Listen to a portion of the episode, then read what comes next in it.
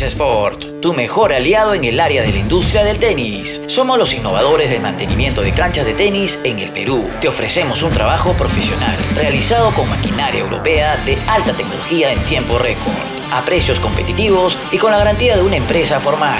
Quinza te ofrece todo tipo de accesorios para tus canchas de tenis fabricados en Alemania. ¿Necesitas construir canchas de tenis? ¿Necesitas hacerle mantenimiento en tus canchas de tenis? Quinza Sport es la solución. Todo lo que necesitas para tus canchas de tenis en un solo lugar. Visítanos en www.quinzasport.com o escríbenos a info.15sport.com. Quinza Sport.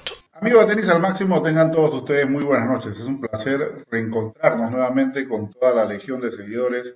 Contentos eh, en estos últimos días, hemos estado de aniversario el día lunes, el miércoles lamentablemente no pudimos estar con, con ustedes porque eh, una hora antes eh, se fue fluido eléctrico por esta zona, así que nos imposibilitó de poder presentar el programa. Así que hoy llegamos cargados de información deportiva. ya me informan por el switcher que estamos también con Carlos Monge, al cual le vamos a dar la bienvenida. Carlos, si me estás escuchando, buenas noches. Eh, bienvenido al programa. Hola Jorge, ¿cómo estás? Eh, qué bueno vernos después del imprevisto del día miércoles. Eh, como tú dices, creo que hay, bastante información de tenis, ahí ya se vienen los challengers confirmados, así que creo que un programa con bastante información para compartir. Sí, correcto, ¿no? Eh, bueno, vamos a agradecer antes que nada a 15 Sport que nos acompaña en el programa, Jorge Luna y a todos los profesionales de 15 que están con esta eh, novedad de implementación y regenerado de campos eh, de tenis a nivel nacional. Si usted tiene una cancha de arcilla, llame a los profesionales de 15 o digite www.15sport.com y va a poder encontrar una serie de bondades y facilidades. Ellos tienen máquinas de última tecnología, lo que generalmente demora una semana lo que es un volteado de campo, ellos se lo hacen simplemente en horas. Aparte, son representantes de eh, Red eh, Plus en Latinoamérica, esta nueva tecnología italiana de eh, pavimentos de cimiento sintético con un revestimiento de polvo arcilla espectacular. Si usted hace esta cancha con los profesionales de 15 Sport y utiliza esta tecnología italiana, tiene hasta 10 años de garantía. Así que ojo con esto. Y también agradecer a GET, ¿no? a Bruno Lavarello y a todos los chicos que trabajan en GET Tenis, ¿no? Eh, que están en el centro promotor, en la tienda física y también a través de las redes sociales de Bruno, con todas las novedades y ofertas que hay eh, durante toda la semana. Si va de parte de tenis al máximo, descuento especial, así que veremos qué sucede más adelante. Bueno, Carlos, tenemos información en el tintero. ¿Con cuál quieres empezar? Tenemos información nacional, internacional, los peruanos, la productividad de los peruanos, de lo que ha sido digamos, en estos días. Pedro Yamashkine perdió hoy en semifinales en, Monastir. Eh, eh, Sergio Galdos perdió el día de ayer en Alemania, en Smeining. ¿no? Eh, ¿Por dónde empezamos? A ver, dime tú, ¿cuál es el tema que prefieres elegir? Vamos primero, Jorge, si te parece, con, los torneos ATP que están en curso. y luego vamos a un poco de empezar el plano más local. Correcto. Bueno, a ver, empezamos con Colonia. Diego Schwarman, hoy día debutó dentro de lo que es su nueva posición en el top 10. Ha estado 8 hace una semana y media atrás, esta semana apareció 9. Pero hoy el Peque eh, apareció de buena forma, y digamos de buena forma porque hizo una remontada espectacular. Venía 6-2, 5-2 abajo y 40-15, si no me equivoco, con el servicio del rival de turno, que era este, Davidovich, el español. No sé qué le pasó a este chico de verdad, ¿ah? porque le faltaba solamente un punto para cerrar el partido. Una buena reacción del Peque conllevó pues a que tenga, digamos, salve el, match point, que le quiebre el servicio y de ahí empezó a hacer otro Diego Schwarman en el partido y terminó llevándose el mismo. Si no me equivoco, a ver, vamos a ver el resultado de, este, este, partido. Diego Schwarman venció por 2-6, 7-6 en 2 y 6-1 en 2 horas 9 minutos. ¿Qué te pareció, eh, si lo viste, Carlos, el, el, partido y esta reacción espectacular de Schwarman? Vi highlights, Jorge, no, no vi el partido. Eh, seguramente Davidovich debe estar despierto porque son de esos partidos que aún no lo dejan dormir, ¿no? Eh, tuvo, tuvo, como tú dices, el, partido en las manos y, hubiera sido un, triunfo lindo para él ganarle a Schwarzman por el momento en el que Schwarzman llega, pero, pero se impuso pues el, momento de Schwarzman, la madurez seguramente eh, y, un poco le dio vuelta y cerró el, tercer set con absoluta comodidad, ¿no? Así que tenemos lindas semifinales para mañana también. Sí, sí, sí. Indudablemente el rival de Diego es eh, Félix Auger Aliassín, el canadiense siembra 5 que venció hoy con cierta facilidad 6-3-6-4 en una hora 32 minutos a Yoshihito Nichioka, ¿no? al japonés. Yo creo que ahí en este duelo eh, el favorito indudablemente va a ser el Peque, ¿no? El Peque creo que eh, tiene todos los argumentos, aparte que tiene un ingrediente especial que se está jugando la clasificación al Master de Londres, ¿ah, ¿no? Entonces faltan dos cupos, ya vamos a hablar más adelante de ello también. Faltan dos cupos todavía y obviamente las barajas están entre Roulette, Schwarman y Mateo Berretini, que hoy se bajó del torneo de Viena y apunta solamente a París-Bercy y con ello pues tiene menos opciones de poder estar. En la otra llave, eh, una realidad también del tenis italiano, eh, Yannick Sinner ¿no? venció a Gilles Simons, del francés, por 6-3-0-6 y 6-4 en 2 horas 33 minutos. Ojo con Sinner, que ya se va convirtiendo, también tiene tan solo 18 años, se va convirtiendo en una realidad del tenis. Es la nueva generación de los Next Gen que vienen apareciendo. Hay nombres importantes eh, dentro de Italia también como este, Musetti, ¿no? este chico Musetti también que es de la, de la generación de Sinner, 18 años. Entonces hay que, esos dos nombres hay que tenerlos bien presentes, ¿correcto? Ya vamos a hablar de los españoles y en especial de Carlos Alcaraz. Eh, el rival de, de Cine el día de mañana va a ser Alexander Zverev, ¿no? el alemán, siembra número uno, que venció hoy con cierta dificultad a Adrián Manarino. ¿no? El francés siembra 8 por 6-4, 6-7 en 5, 6-4 en 2 horas 40 minutos. Eh, bueno, para la gente que tiene DirecTV, los partidos los están pasando en directo en DirecTV. También, no sé, no he entrado hoy a ESPN Play, pero no sé si ESPN Play los está pasando y también los está emitiendo Eurosport. Eurosport está con eh, el European Open Amberes y está también con este torneo de Polonia que se está eh, desarrollando en Alemania. Así que para mañana, los que quieran ver semifinales, están viendo, lo pueden ver por DirecTV, ¿no? en cualquiera de las plataformas de DirecTV y también por Eurosport. Quizás, no sé, no, no, no les puedo dar la certeza si es que DirecTV, eh, perdón, ESPN como la semana pasada pasa el, el torneo de Polonia, ¿no? Correcto. Eh, sí, creo que se dieron, Jorge, como, tú narrabas, los, resultados lógicos, ¿no? Sinner sobre Simón, Sherman sobre Davidovich con, cierto aprieto, Esberef igual se, se, impuso sobre Manarino y Auger sobre Nishoka, ¿no? Eh, ¿A quiénes ves en la final, Jorge? Bueno, indudablemente por la parte alta eh, a Zverev, ¿no? vamos a ver si de repente Sinner da la sorpresa mañana y lo deja sin su segunda final a Zverev, que fue campeón la semana anterior y obviamente en la parte baja lo veo al Peque como favorito frente a Oyer Alessín, ¿no? Así que veremos si la lógica se da, ¿no? Por la experiencia, por lo que vienen haciendo ambos jugadores. Hay que recordar que Zverev también ha sido campeón la semana pasada, que viene a ser final en el US Open. Ojo con esto, ¿no? Y Diego Schwarman también está teniendo un aceptable, digamos, un aceptable retorno a, los campos que le ha permitido llegar pues al top, al top 10, ¿no? Y estar pues en uno de sus mejores años, ¿no? Así que habrá que esperar. Habrá que ver. Bueno, en el otro torneo, vamos a pasar a Amberes. A ver, en Amberes se cerraron hoy los cuartos de final. ¿no? Acá tenemos algunos resultados. Hugo Humbert, el francés, venció a Lloyd Harris, el sudafricano, por 6-3, 7-6 en 2 en una hora 35 minutos. Eh, su rival de mañana en semi será el británico Daniel Evans, quien sí tuvo una muy buena performance y derrotó al ruso Karen Kachanot, que era favorito, siembra 3 en esta parte del cuadro. Partido muy picante, Jorge. ¿eh? Partido muy picante. Terminó muy caliente, Cachanó. sí, terminó pateando. muy picante. Sí, pateando, los, los, letreros del sponsor, dos raquetazos a la silla del juez.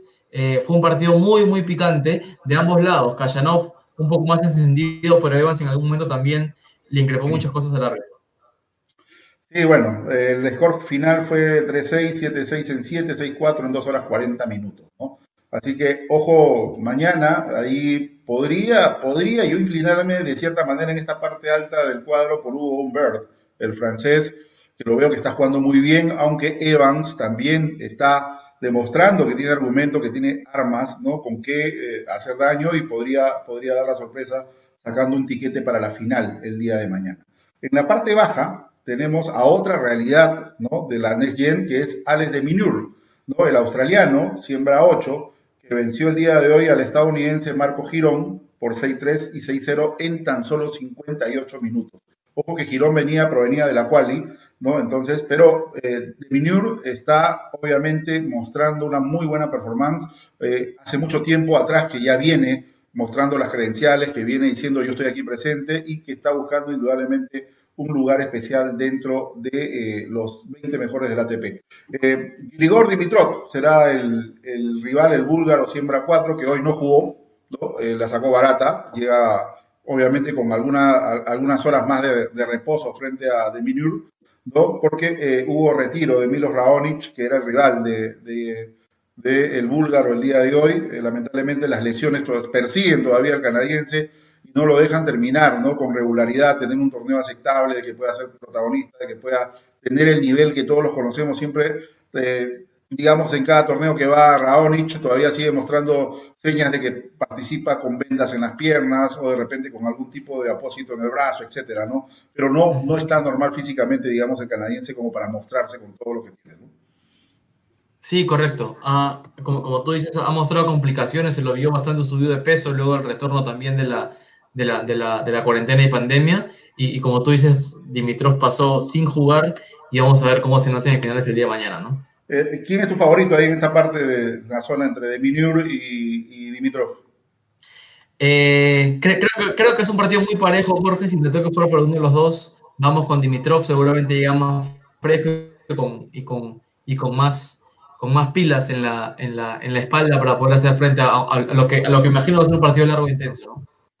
Sí, correcto. Bueno, esto es correspondiente a los dos torneos, digamos, de categoría 250 que se están jugando esta semana en el marco del ATP. En damas se está jugando ya el, penúltimo torneo, porque el último se va a jugar en la primera semana de, noviembre, es el torneo de, Ostrava, que es un WITA Premier. Hoy eh, los cuartos de final ya quedaron definidas, obviamente, las cuatro jugadoras que van a tentar por un tiquete a la, a la final. Eh, podríamos destacar la buena participación de María Zakari, ¿no? la griega, que venció a la tunecina Oms Jaber por 3-6, 6-3, 6-1 en una hora 38 minutos. Luego, en un buen partido, un buen partido porque sí lo vi el partido, Victoria Zarenka, la bielorrusa, que todavía sigue siendo protagonista, ¿no? a pesar de los años, siembra 4, venció a la belga Elise Mertens por 6-4, 6-1 en una hora 30 minutos. Muy buena presentación de Azarenka, muy sólida, ¿no? Eh, sabe, sabe lo que quiere, pretende, está apuntando ella a tener una nueva final. Y eh, en esta parte alta del cuadro creo que eh, Azarenka lleva la ventaja sobre Zakari y podríamos estarla viendo de repente el domingo en otra nueva final. En la parte baja, Jennifer Brady, que también tuvo una muy buena actuación en el US Open, ¿no? Eh, venció hoy día a la rusa Verónica Kudemetova ¿no? por 6-7 eh, en 5, 6-3 y 6-1 en una hora 57 minutos. Y obviamente en el último partido del día de hoy, algo extraño, ¿no? porque Arina Zabalenka, la bielorrusa, siembra 3, perdió categóricamente el primer set por 0-6 frente a Sara Sorribes Tormo, la española. Luego se recuperó en el segundo set 6-4 y aparentemente luego del descanso para ir a la definición del tercero salió otra versión de Zabalenka y le metió 6-0 a Sorribes Tormo, le devolvió la cortesía del primer set. Increíble, ¿no? Ese de desniveles que hay en los partidos de mujeres. Las cosas que hay en mañana, ¿no? Sí, sí, increíble, ¿no? O sea, le meten 6-0, se supone que por ahí, ¿no? La recuperación fue un 6-4 ajustado para un tercer set que iba a, aparentemente a ser más duro. Terminó siendo muy sólida Zabalenka y terminó pues aplicándole un tremendo 6-0 a, este, a, eh, a su rival, ¿no? a la española eh, Sara Sorribes Tormo. Así que mañana las semifinales estarán María Zakiri con Victoria Zarenka en el primer turno y luego estará Jennifer Brady frente a Arina Zabalenka por eh, el tiquete a la final del WITA Premier de Ostrava. Así que son los tres torneos internacionales que eh, se van presentando tanto en ATP como WTA. Y luego de la pausa comercial, vamos a entrar a hablar un poquito también, a analizar lo que se viene en esta parte de Sudamérica. Los Challengers que ya están programados. Hoy Santiago debió dar una respuesta, no lo hizo, se habían dado un plazo de 48 horas, pero todo hace indicar que aparentemente Santiago no se realizaría. Así que vamos a ir a la pausa comercial y volvemos de inmediato analizando los temas Challengers. 15 Sport, tu mejor aliado en el área de la industria del tenis. Somos los innovadores del mantenimiento de canchas de tenis en el Perú. Te ofrecemos un trabajo profesional, realizado con maquinaria europea de alta tecnología en tiempo récord a precios competitivos y con la garantía de una empresa formal. Quinza te ofrece todo tipo de accesorios para tus canchas de tenis fabricados en Alemania. ¿Necesitas construir canchas de tenis? ¿Necesitas hacerle mantenimiento a tus canchas de tenis? Quinza Sport es la solución. Todo lo que necesitas para tus canchas de tenis en un solo lugar. Visítanos en www.quinzasport.com o escríbenos a info.15sport.com. Quinza Sport retornamos eh, con tenis al máximo a través de la plataforma de la www.tantv.pe y estamos con Carlos Monjes analizando temas del ámbito internacional y también entramos a ver lo que va a ser la temporada Challenge. Un saludo para César Ramos, que dice, empiecen por los peruanos, ya, ya vamos a hablar de los peruanos, no te preocupes, César. Y agradecer también, eh, hemos podido recuperar nuestra página oficial de Facebook, increíble, ¿eh? apareció así, de la nada, el día, el día miércoles. sí, gracias a, Mike, ¿no? Eh, el cuñado de Pablo Fernández y a Pablo Fernández también, porque se hizo una gestión especial con Facebook directamente, ¿no? Felizmente cuando uno tiene contactos por ahí, las amistades se hacen presentes y bueno, se pudo hacer porque era casi imposible recuperar la página, pero la recuperamos gracias a Dios. Bueno, vamos a hablar un poquito ahora de lo que va a venir en la temporada. Acabó la presentación de Juan Pablo Varías jugando sobre carpet, eh, alfombra, ¿no? Y obviamente con ello cerró lo que ha sido la gira, eh, digamos, en las Europas. Ya se ha programado en esta parte de la región y específicamente vamos a hablar de Sudamérica, ¿correcto? Sudamérica se va a empezar a partir del 16 de noviembre. Todavía faltan un par de semanas ¿no? Como para comenzar a calentar el ambiente de nivel sudamericano. ¿Correcto? Entonces vamos a empezar por el Challenger de Guayaquil, que en un inicio se había dado la posibilidad de tener dos versiones del Challenger Guayaquil, una la semana del 9 y la otra el día 16. Eh, quedó desestimada la semana del 9 y se quedó con la del 16. Todo hace indicar de que para esta parte del cierre de la temporada, para muchos, va a ser pues ediciones muy duras, correcto de lo que se va a presentar aquí en esta parte de Sudamérica, de repente no habitual, pero la escasez de torneos hará pues que jugadores de otra región que están compitiendo regularmente en este nivel puedan llegar también a Sudamérica a competir. El Challenger de eh, Guayaquil se va a jugar sin público, eh, es con cuadros de 32 tal como lo ha establecido la ATP, ¿no? 32 singles, 16 de dobles y una quali de 16 jugadores. Así que vamos a ver qué es lo que puede ocurrir más adelante hay muchos peruanos que están inscritos, ya vamos a tocar el tema de los peruanos. Después de esa semana, de la semana del 16, viene la semana del 23. Y la semana del 23 de noviembre tiene dos ediciones en Sudamérica. Una en Florianópolis, Brasil, que se va a jugar sobre superficie dura, y la otra es en Lima, sobre arcilla. Entonces, eh, hay muchos que ya vienen pues a hacer su, zona de arcilla, viene Guayaquil y preferirán venir a Lima, otros de repente querrán ir a Brasil ¿no? porque se sentiría más cómodo jugando sobre la superficie dura. Y, posteriormente a estos dos torneos, el último que está en la cola es Campiñas, ¿no? que va a cerrar en la última semana de noviembre y que hay la posibilidad todavía de que se pueda incluir en esa misma semana o una semana después el Challenger de Santiago de Chile, aunque todavía Chile no da avisos si es que va o no va el torneo. Al menos son los tres que hay eh, por esta zona, Carlos, tu opinión al respecto con esta actividad que va a haber por tres semanas consecutivas en el continente sudamericano. Buenísimo, Jorge, ¿no? Lo, comentamos en una, en una edición anterior. Hace un mes no había ni un torneo, ¿no? Y, hoy hay tres, ¿no? Eh, y probablemente, y ojalá sí sea un cuarto, ¿no? Entonces, creo que va a dar espacio eh, un poco para, para, para, tener challengers altamente competitivos. Me imagino lo que van a hacer estas listas de entrada van a ser, van, van a ser altamente competitivos y también va a dar la posibilidad seguramente de ver a los peruanos, ¿no? Eh, Juan Pablo, Nicolás Álvarez, por ahí algunos otros, Sergio seguramente en el dobles, etcétera. Así que vamos a ver cómo eso nos permite ver a los nuestros nuevamente en acción eh, y tener en la región eh, torneos de muy alto nivel, ¿no? Sí, correcto. Ahora, luego de lo que nosotros hemos explicado con esta parte, vamos a comenzar a hablar un poquito de los peruanos, ¿correcto? Entonces, vamos a empezar por Juan Pablo Varillas, Alexander Merino y Sergio Galdos, que son los que están en Europa. ¿no? Muy aparte de, eh, digamos, Pedro Yamashine, que ha estado en Bélgica entrenando prolongadamente y que hoy viene compitiendo por Medio Oriente, ¿no? Está por Túnez, si no me equivoco, está por esa zona Pedro Yamashine. El día de hoy perdió en las semifinales del M15 de Monastir, luego de que había tomado parte de la clasificación de este torneo. Muy buena performance, eh, estaba jugando con un, con un brasileño al lado, eh, creo que el ruso eh, luego de un tiempo, ha sacado un buen resultado jugando en este torneo y es meritorio por lo que ha hecho durante la semana. Yo creo que hay que destacar el esfuerzo, ¿no? la práctica el día de hoy, por decir, este, perdió entre Mirko Martínez y Tristan Khan, el estonio, ¿no? y Pedro Yamagín estuvo haciendo dupla con Gabriel, perdón, Robert y Sidney, cayeron por 6-3 y 6-4 en una hora 13 minutos. Así que eh, tuvieron chances de tratar de buscar el, boleto a la, a la final de esta edición, no se le dio y es entendible, ¿no? Hay que también poner en valor que después de mucho tiempo vuelve a competir. entonces es, digamos, su primera semana de competencia para el ruso. Así que la siguiente semana va a tomar parte de la edición, escucha bien Carlos, número 35 de este torneo en el año. Mira que cuántos torneos a pesar de la pandemia ya se han realizado en esta zona. Increíble, ¿no? 35, de la edición número 35 de este Future en el M15 Monastier Magic Hotel Tours en Túnez. Entonces, la mejor de las suertes eh, ahora le tocará en esta nueva semana partir desde la clasificación al ruso y espero pues de que le vaya bien, que si es que va a repetir de repente el doble con este mismo partner, veremos pues de que le vaya bien y que pueda alcanzar las metas que se ha trazado para la siguiente semana, ¿no?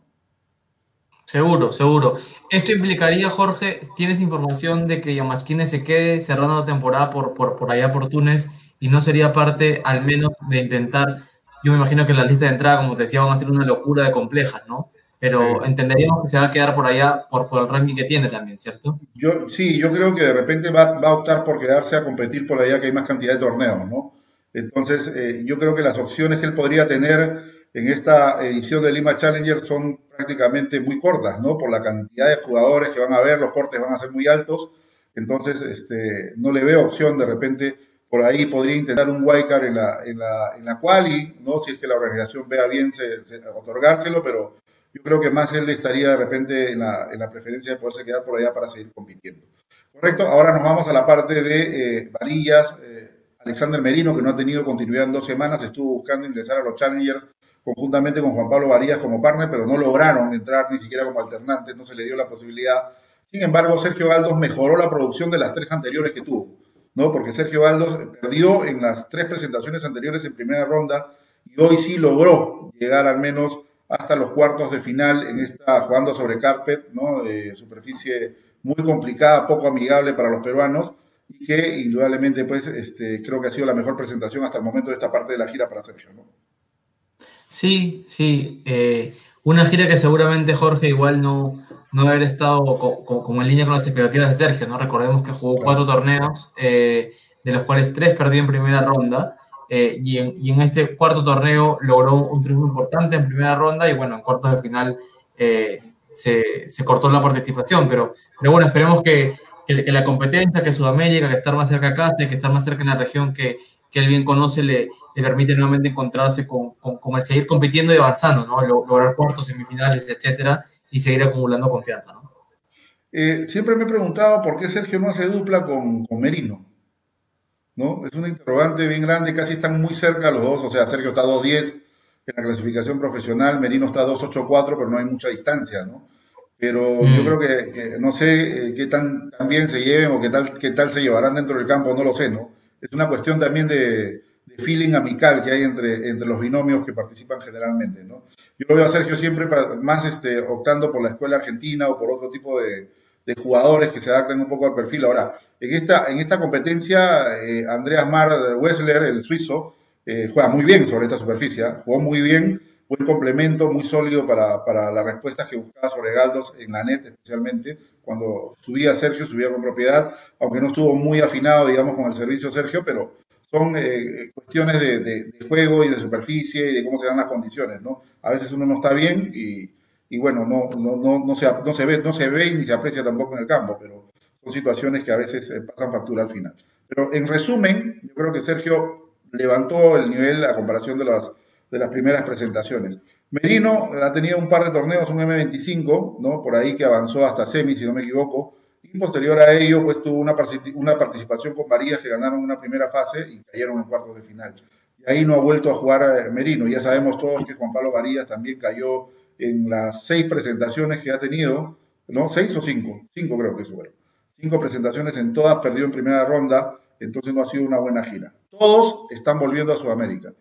María se bajó del Challenger de Marbella que estaba inscrito para la próxima semana, no va a participar allí, entonces ahí, este, como lo dijo el papá también que estaba participando con nosotros en la edición anterior, nos hizo saber de que eh, volvían a Sudamérica para entrenarse por aquí, adaptarse un poco. Yo creo que es la, mejor medida para Juanpi, ¿no?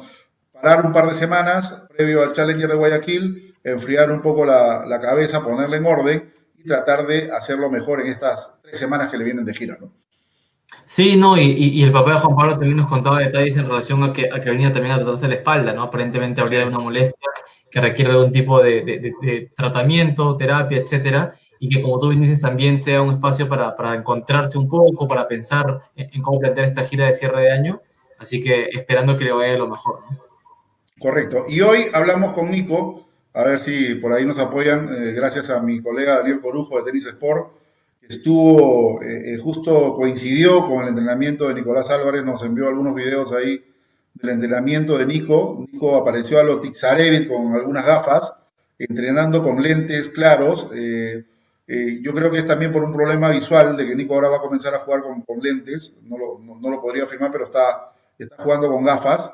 Entonces, este, pero qué bien volverlo a ver que está entrenando después de lo duro que ha estado en Argentina el tema, ¿no? De, de la pandemia, las restricciones que ha habido. Ya está con Hernán Gumi, está entrenando ahora su nuevo coach, su nuevo equipo técnico de Nicolás Álvarez. Y qué bueno de que ahora ya se esté preparando. Nico nos hizo saber porque estaba inscrito en el Challenger de Cary en los Estados Unidos, dijo de que no va definitivamente a los Estados Unidos y que va a empezar esta mini gira en Guayaquil. Así que Nico está ya anotado, Varías está anotado en el Challenger de Guayaquil, ¿no? Y esperemos de que los dos puedan tener la suerte de ingresar al cuadro principal. Aunque más cercana, la opción más cercana la tiene Varías por la posición en el ranking, Nico está más distante, yo creo que de repente podría tentar un cupo a la clasificación, si es que no tiene un wildcard por ahí que, pueda darse la sorpresa pero eh, de todas maneras yo creo que es, muy saludable, más allá de los resultados que pueda, pueda obtener Nico, de que vuelva nuevamente la competencia activa, que es lo que todos queremos, ¿no? Sí, sí, tal cual, qué bueno verlo. No tenía Jorge el dato este de, de, los lentes y, un poco la visión, sería interesante saber eh, un poco el trasfondo, pero, pero sí, yo me imagino que, que un poco por los cortes de ranking eh, le tocará ir desde quali o de repente la organización sea, vea por conveniente darle una, una tarjeta de invitación, ¿no?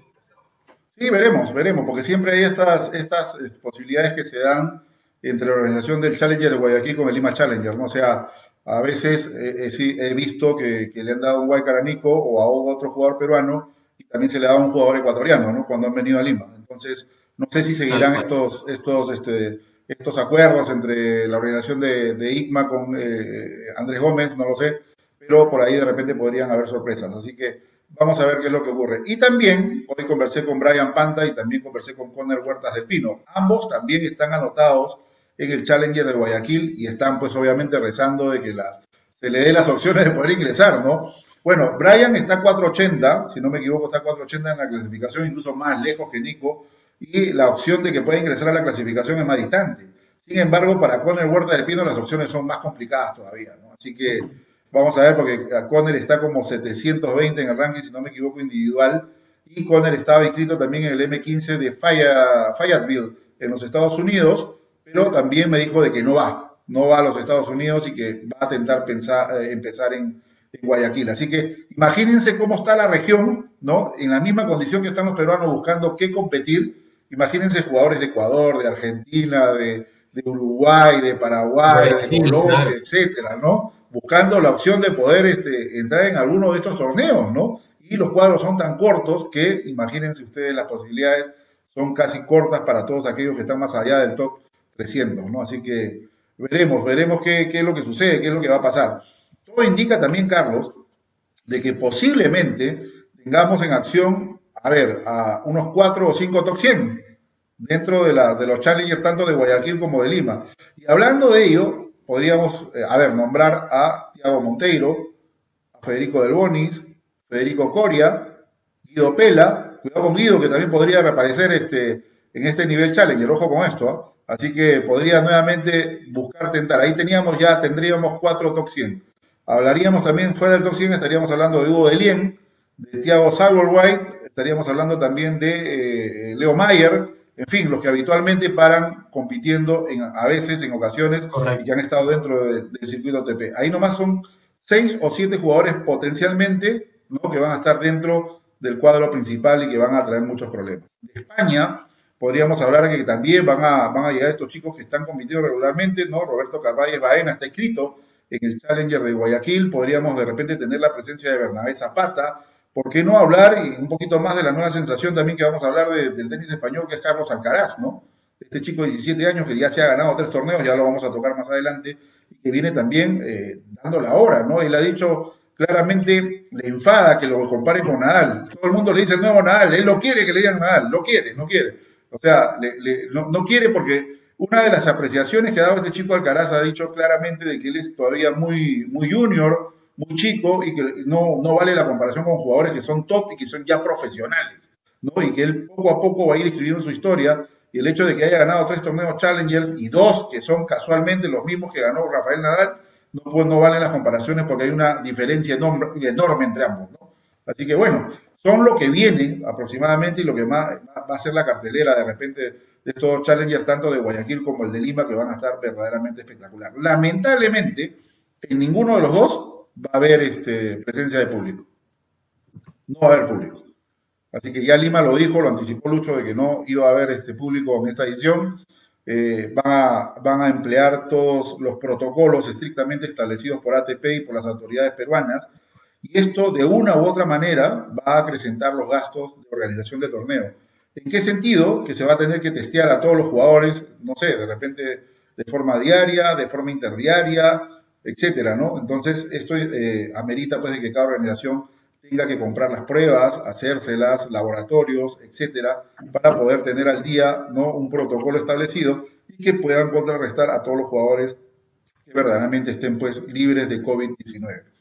Entonces, indudablemente que es un reto, tanto para Andrés Gómez, que es el organizador de, del Challenger de Guayaquil, conjuntamente con Morejón y otro, otras personas más, y también para el Lima Challenger, que Alfredo Valverde y Luis Horna pues, se bancan año a año para tratar de, darnos este espectáculo que se ha convertido en el mejor del país en, lo, que es, eh, en lo que al tenis se refiere, ¿no?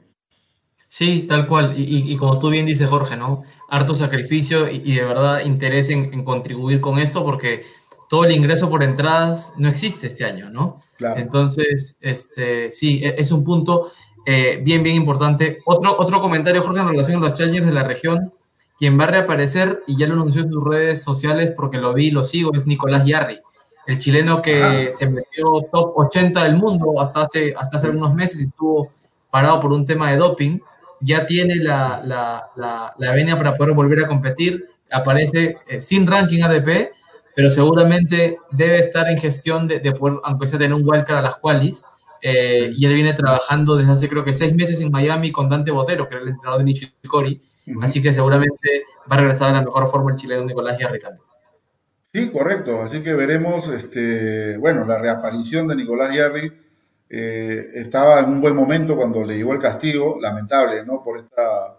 Él aduce inocencia, pero lamentablemente así son las reglas y cuando te encuentran algo que está prohibido, por eso hay una larga lista, y los jugadores deben tener presentes, no solamente los jugadores, los médicos, cuerpo técnico, kinesiólogos, todos tienen que tener presente la lista de eh, fármacos que están prohibidos para uso deportivo en este caso, ¿no? Entonces, cuando uno, sin querer, porque no estamos aquí afirmando de que se hizo intencionalmente, sino que cuando uno sin querer mete la pata, ¿no? Entonces, a veces pasa, a veces se pasa también, entonces eh, se detecta en las pruebas que hay, porque está el sorteo, ¿no? El sorteo, cuando estás en una competencia, ya usted va a pasar doping, usted va a pasar doping. Listo, se acabó. Y se hace la prueba y lamentablemente encuentran algún tipo de sustancia que está prohibida y es lo que conlleva pues, a este tipo de amonestaciones. Lamentablemente, Jerry, de 80 del mundo, cuando uno es sancionado, pierde todo el puntaje. Todo. Te quitan todo el puntaje. Y te quitan también el prize money ganado desde el que se cometió la falta hacia adelante. Pierdes todo también lo, la, la cuestión monetaria ganada. Entonces es un nuevo comienzo para él y vamos a ver, confiamos en, la, eh, eh, las posibilidades, confiamos en las posibilidades de eh, Nico, ¿no? de que pueda nuevamente reencontrarse con su mejor tenis, debe tener muchas ganas de reaparecer, de, jugar, de hacer lo que más le gusta y indudablemente va a ser un nuevo comienzo. Así que veremos qué es lo que ocurre con el chileno, ¿no? que mucha falta le hace también al tenis sudamericano. Especial que lo conoces también este Carlos. Eh, bueno, tuve la oportunidad de, un poco seguirlo, como seguir de cerca su carrera. No recordarás que, mi hermano le ganó hace muchísimos años atrás y yo cuando vi ese partido dije, este chileno va a llegar, ¿no? Y, de verdad seguí mucho su carrera este, y lo sigo en redes sociales y dice un poquito en qué viene. Así que también me pareció interesante tener ese dato porque seguramente reaparecen los tres challengers de, de la región. Sí, veremos, veremos ahora lo que va a ocurrir. Y en Campiñas también es algo para tener en cuenta, ¿no? Con los brasileños, hay muchos brasileños que también eh, van a estar presentes en casa, seguro la mayoría van a jugar también en Florianópolis, ¿no? Y van a recibir a todo este contingente que eh, va a venir, pues, de, de Guayaquil y de Lima también para juntarse en Campiñas. Así que veremos, ojalá que Santiago se pueda dar, ¿no? Aunque está muy complicada la posibilidad de que Santiago pueda, pueda realizarse por un tema de salud, de salud pública, ellos todavía no están en, la fase indicada como para aperturar este, competencia internacional, están en fase 2 todavía en Chile y hay que tener mucho cuidado. Ojo con esto porque muchos países de Europa han vuelto a retroceder y están en cuarentena restringida. ¿no? Ojo con esto, con este segundo rebrote, con esta segunda ola. Por eso es importante eh, tratar de mantener los cuidados necesarios, no bajar la guardia, de seguir expectantes día a día, ¿no? manteniendo la rigurosidad de eh, los estrictos eh, controles sanitarios que tenemos que tener en casa para contrarrestar la pandemia. Si salimos, póngase el tapaboca, lleve su alcohol, ¿no? Si compra algo, también los cuidados del calzado cuando ingresa a la casa, lavarse bien las manos, desinfectar todo, para evitar eh, llevar el bicho a casa y evitar contagiar a nuestros familiares que puedan vivir también con todos nosotros. Así que más o menos es lo que eh, se está eh, realizando en la región. Hemos analizado también el tema de los peruanos, de cómo van y qué es lo que viene para cada uno de ellos. Yo creo que de acá de cara a Australia, la situación estará peor o estará similar o se realizará o no se realizará, Carlos. Australia ha dicho de que van a hacer hasta tres burbujas, ¿no? Previo a, la Australian Open. Han cancelado algunos torneos previos de eh, los que eran, ¿no? Sydney, eh, y no sé si la ATP CAT se va a realizar.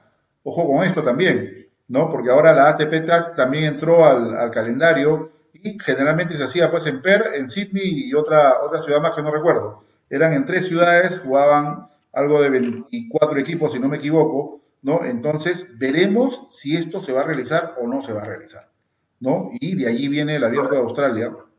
La situación está complicada. Indudablemente Australia ha dicho está evaluando si es que van a jugar con el 50% de aforo o van a jugar sin público. ¿no? Esto lo van, a, lo van a ver de repente los primeros días de diciembre, se va a saber algo respecto a este tema, pero indudablemente que los australianos quieren hacer una burbuja similar a lo que hubo para el US Open en los Estados Unidos. Algo muy rígido, ¿no? Eh, ya lo han manifestado los organizadores, entonces hay que tener mucho cuidado con ello. Así que eh, ¿Qué avisoras? Juan Pablo Varías va a tener que, que estar clasificado habitualmente para la clasificación del, del Australia Open, ¿no? Por segundo año consecutivo. A ver, Jorge, algo que, que, es importante mencionar porque a nivel global está pasando lamentablemente otra vez, el número de casos en Europa y, y, en, y, en, Oceanía se han disparado absolutamente, otra vez, ¿no? Eh, y creo que ayer fue el día con mayor número de casos desde que inició la pandemia, ¿no? Eh, entonces, la segunda ola en esa parte del mundo viene súper fuerte, el virus menos agresivo, por suerte de menos muertes, pero hay, nuevo contagio eh, en, cantidades eh, gigantes. Entonces, a mí me preocupa, la verdad, Jorge, cómo sigue avanzando esto de cara a noviembre y diciembre y si realmente permite en enero tener competencia. ojalá que todo avance bien, pero yo veo bien complejo el, cierre de año y, lo que puede ser un calendario de inicio de año. Eh, y si por ahí Austria decida quizá posponer, esperar que esto avance, vamos a ver qué pasa. Sí, bueno, veremos, veremos qué es lo que ocurre, veremos qué pasa. Eh, indudablemente que estos tiempos, como hacía referencia, ¿no? Hay que tener mucho cuidado, no hay que bajar la guardia, Internamente todavía no ha dado el IPD aquí, y hablamos ya de torneos internos, el IPD no ha dado la venia todavía para ingresar a la fase 4. Y mientras que no se dé la venia para ingresar a la fase 4, en lo que es estrictamente deporte, no va a haber actividad interna. ¿no? Entonces hay mucha gente que nos ha escrito y nos ha dicho, ¿cómo es posible de que para el fútbol se pueda eh, eh, estar eh, dándole incluso la posibilidad de que para el Perú-Argentina la Federación Peruana de Fútbol haya solicitado 5.000 espectadores, ¿no? Y que salga el Premier en primer plano a decir, vamos a evaluar el tema, que la hinchada necesita estar acompañada de la selección. Pero eh, yo le digo al señor Marcos y le digo a las autoridades, no solamente el fútbol es el deporte aquí en Perú, hay muchas disciplinas deportivas que necesitan tener actividad, hay muchos deportistas que no tienen actividad interna. Y yo creo que un torneo nacional, ¿no? de cualquier disciplina deportiva no irrogaría, ¿no? más que tener a los jugadores en el campo, y sencillamente eh, sería algo beneficioso para todos ellos el poder competir. pero lamentablemente a veces las autoridades miran de otra manera y solamente privilegian al fútbol, ¿no? yo no sé si estarás de acuerdo con ello, yo no tengo nada en contra de la selección, de que haya una cantidad importante de hinchas de repente que estén presentes, pero también hay que mirar a las otras disciplinas deportivas, ¿no? Porque la palabra deporte es deporte en general, no solamente es fútbol. Entonces hablen ustedes de fútbol solamente y dejen de lado a las otras disciplinas deportivas y no las metan solamente cuando les conviene, cuando la foto los llama, ¿no? ¿Me entiendes? Entonces hay que mirar a todas las disciplinas, hay que, hay que mirar a todas las disciplinas deportivas por igual, ¿no? En el caso del tenis, tenemos a muchos chicos de 16, de 14 años, incluso de 18, que necesitan competir, necesitan tener actividad interna. No está mal de repente gestionar o generar algunos torneos G1, unos torneos G2, de repente hacer unos ITF 18 por allí para que puedan tener competencia. Ojo que empezando la temporada 2021, a partir del 8 de febrero, vamos a tener el Campeonato Mundial Juvenil de ITF aquí en el Perú, que es el Incabol, un J1. Que obviamente, eh, si la situación lo amerita, van a llegar cualquier cantidad de jugadores juniors, porque ahora son J1, ya no somos J2. ¿Correcto? Entonces el torneo subió de nivel y necesitamos tener a los chicos, como en el caso de eh, Rodrigo Montes de Oca, de eh, Gonzalo Bueno, de Gianluca Balota, de Ignacio Buse, ¿no? Eh, en fin, todos los chicos que claro, por detrás, igual, ¿no? Igual las chicas, ¿no? Creo que en Arequipa no se ha continuado con los entrenamientos, está Ana Guzmán, Camila Suárez, está este, Dayane Hayashida, está eh, Alesia Martínez, viene Lulu también, eh, eh, Pérez, Lulu Pérez, en fin, otras chicas más que ya deberían tener actividad para irse preparando para este torneo mundial juvenil que se va a jugar en nuestra casa. ¿Correcto? Entonces, y a todo ello también hay una gran cantidad de juniors. Y así como estamos hablando de estas disciplinas deportivas, hay otras disciplinas más que también necesitan tener actividad. Y no es posible de que no se avance, ¿no? Se, se abren aeropuertos, se abren centros comerciales, se abren restaurantes, se abre casi todo y lamentablemente todavía el deporte sigue de lado, sigue marginado, no tiene esa visión clara ni tiene una hoja de ruta establecida que el, presidente del IPE, en este caso el señor San Martín o el director de la unidad diga, ¿saben qué señores? Tal fecha pueden ustedes comenzar a, programar sus actividades porque tal fecha le vamos a dar luz verde, pero tampoco hay esa, esa salvedad, ¿no? Es, complicado, es delicado. Sí, es complicado. Yo, yo, en, lo, en, lo, que digamos, en relación al tema del fútbol y a la selección, yo creo que sería un pésimo mensaje. Creo que, creo que pensar en, llevar 5.000 personas, eh, por más que sean cuatro tribunas y que sean 1.200 por cada una y que se pueda asegurar el distanciamiento, porque se puede, creo que el mensaje, eh, creo que no sería el correcto. Eh, así que bueno, vamos a ver en qué termina, en qué termina eso, porque al final entendería que la medida tendría que ser medio transversal a, a nivel Conmebol, ¿no? ¿no? No es que en Perú van 5.000, en Uruguay van, van 30.000, en el otro lugar van 2.000 vamos a ver qué define como en relación a eso también, ¿no? Sí, sí, correcto, ¿no? Pero bueno, hoy día también envió FIFA eh, las ternas, ¿no? Para el Perú-Chile vamos a tener terna uruguaya, ¿no? Y para el Perú-Argentina vamos a tener terna colombiana, así que ojalá que, sean pues este, muy justos, muy imparciales y que hagan un buen trabajo dentro del campo y que, los, y que no beneficien ni a uno ni al otro, que gane el que justamente tiene que ganar dentro del campo, ¿no? Eso es lo que se espera de un partido de fútbol, ¿no? Que gane sin artilugios, sin artimañas, sin ayuda. Es lo que se espera de, todos ustedes. Bien, vamos a ir a una nueva pausa comercial y vamos a retornar con más en Tenis al Máximo. 15 Sport, tu mejor aliado en el área de la industria del tenis. Somos los innovadores del mantenimiento de canchas de tenis en el Perú. Te ofrecemos un trabajo profesional, realizado con maquinaria europea de alta tecnología en tiempo récord a precios competitivos y con la garantía de una empresa formal. INSA te ofrece todo tipo de accesorios para tus canchas de tenis fabricados en Alemania. ¿Necesitas construir canchas de tenis? ¿Necesitas hacerle mantenimiento en tus canchas de tenis? 15 Sport es la solución. Todo lo que necesitas para tus canchas de tenis en un solo lugar. Visítanos en www.15sport.com o escríbenos a info.15sport.com. 15 Sport.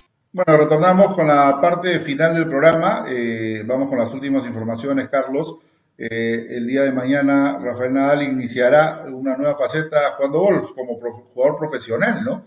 Él va a tomar parte del campeonato de Baleares de golf eh, para profesionales, ¿no? Que se va a realizar en el Golf Maniors de Mallorca con 23 jugadores profesionales y 37 amateurs. Tiene un buen hándicap, este, Rafael Nadal, le encanta.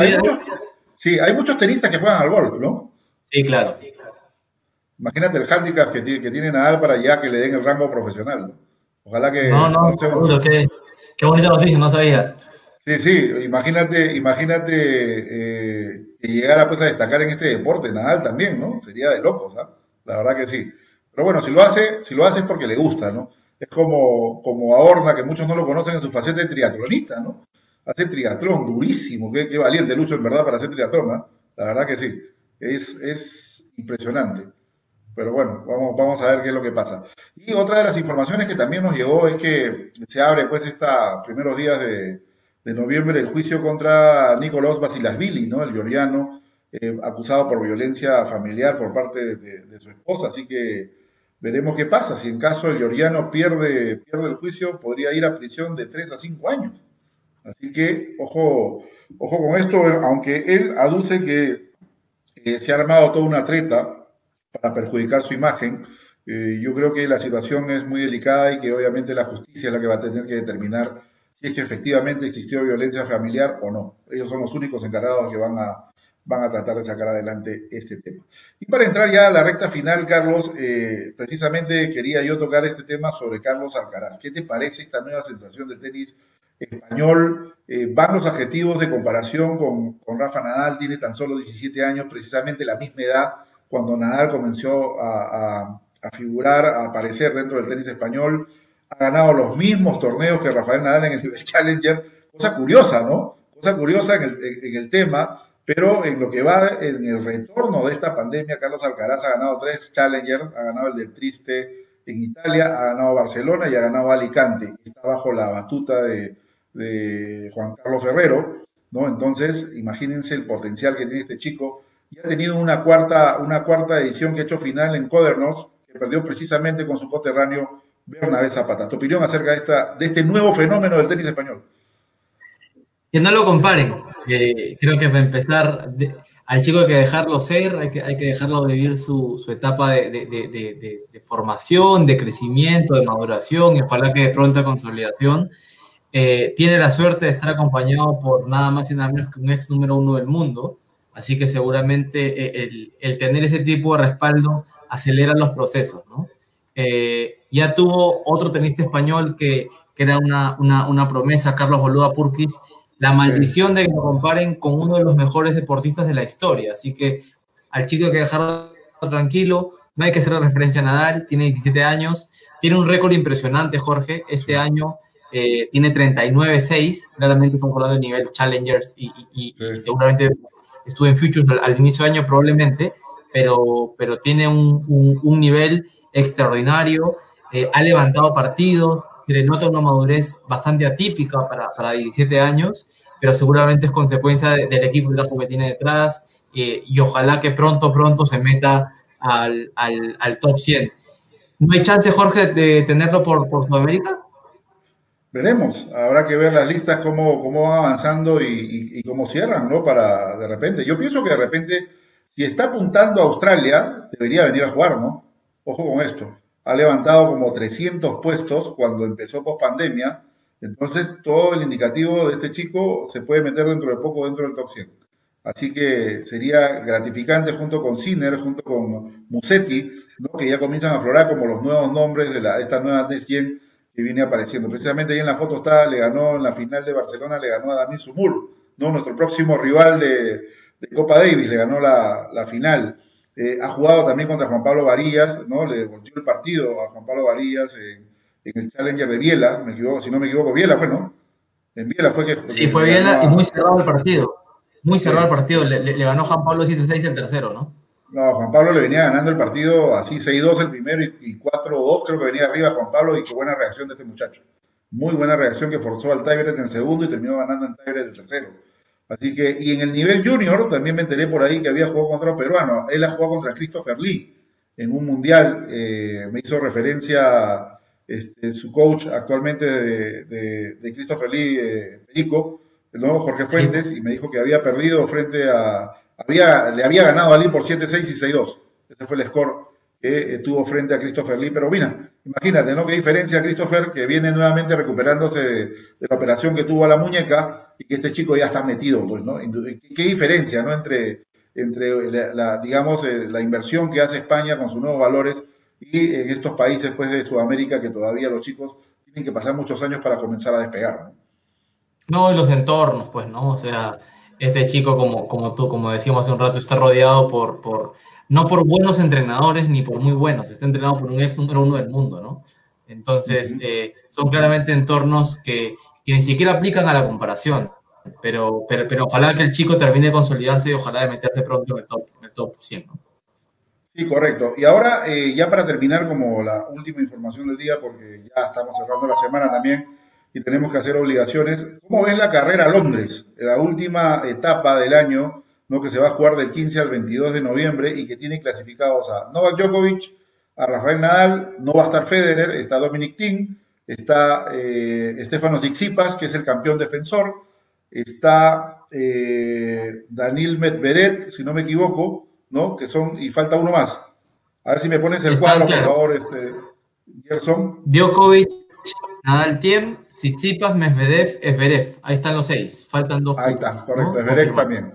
¿No? Son los seis. Y hay tres que tienen posibilidades de poder llegar, como lo habíamos dicho, Andrei Rublet, Diego Schwarman y Mateo Berretín.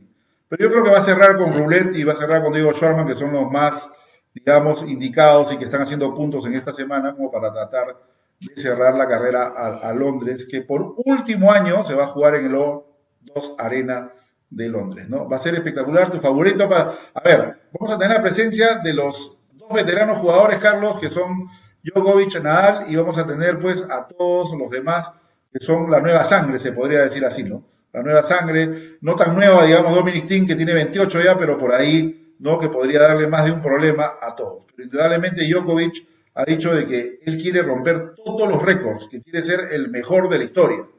¿Tú crees que le alcance a Djokovic para ser el mejor de la historia? Eh, el mejor de la historia en cuanto a estadísticas, sí, Jorge. Va Podría a ser el mejor de la historia. Sí, estadísticamente hablando. Sí. Eh, porque luego vienen otras apreciaciones eh, y, y, por ahí valoraciones que uno le da a las cosas, pero yo, yo creo que, a ver, yo firmo que esto, este cuadro se cierra con Rublev Schwarman. Yo, yo, yo creo que ellos van a ser los dos que, que cierran el, el, el, el, listado de los ocho. Y seguramente Djokovic debe tener un hambre por, por, por, por cobrar venganza deportiva de esa final donde le metieron 6-0 en, en, Roland Garros con Nadal. Así que sí. vamos a ver cómo, cómo se presenta. Creo que va a ser eh, va a estar buenísimo esto, así que estamos a, a tres, cuatro semanas como máximo de tener eh, el, el, el, Masters en pantalla, ¿no?